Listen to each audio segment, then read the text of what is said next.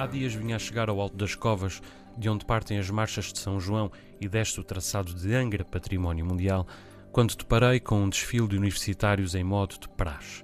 Os garotos eram conduzidos como uma manada, pelo que supus tratar-se de gente de agronomia ou zootecnia, os mesmos cursos do polo local que noutros anos têm adornado os rapazes de cornaduras de touros de corrida e pendurado ao peito das raparigas generosos ubres em torno dos quais se espalham as malhas inconfundíveis de uma Holstein Frisia.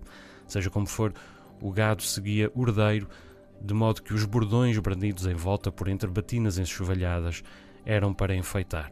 Ora, e eu a libertar o meu suspiro habitual, que grande estupidez, quando me via cometido de uma inusitada ternura.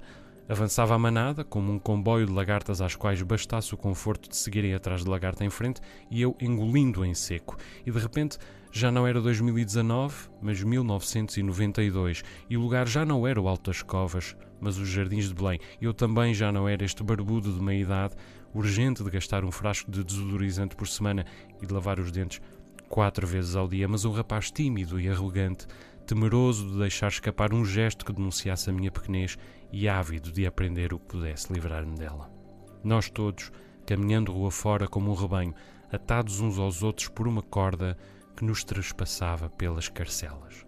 Agora que penso nisso, houve outros dias, outras tropelias, mas nenhum como esse. Suponho que tenha gostado, não só porque me casei com a rapariga que marchava logo atrás, atada à minha carcela, como porque ainda hoje me chateia não ter ganhado o concurso do Mr. Caloiro que as veteranas organizaram em frente aos Jerónimos, e de súbito pergunto-me em que idade exatamente um homem deixa de deplorar a estupidez dos outros para passar a ter saudades de quando era estúpido também?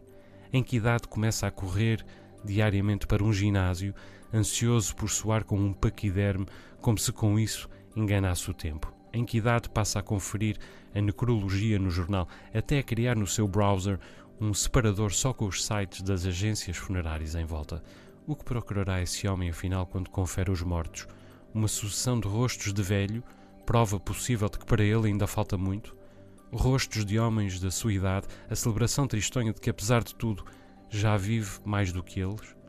Enfim, talvez a mim me tenha marcado em demasia haver encontrado entre esses rostos aqui há um ano ou dois o do Carlinhos, que ainda anteontem era o ponta de lança da nossa equipa de juniores.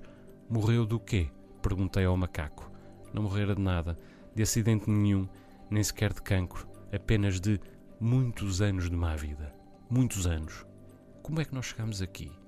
E como pode isso ter um tão grande peso sobre nós de repente que até uma dita praxe académica, já com cadastro até de homicídio, possa inundar-nos de ternura?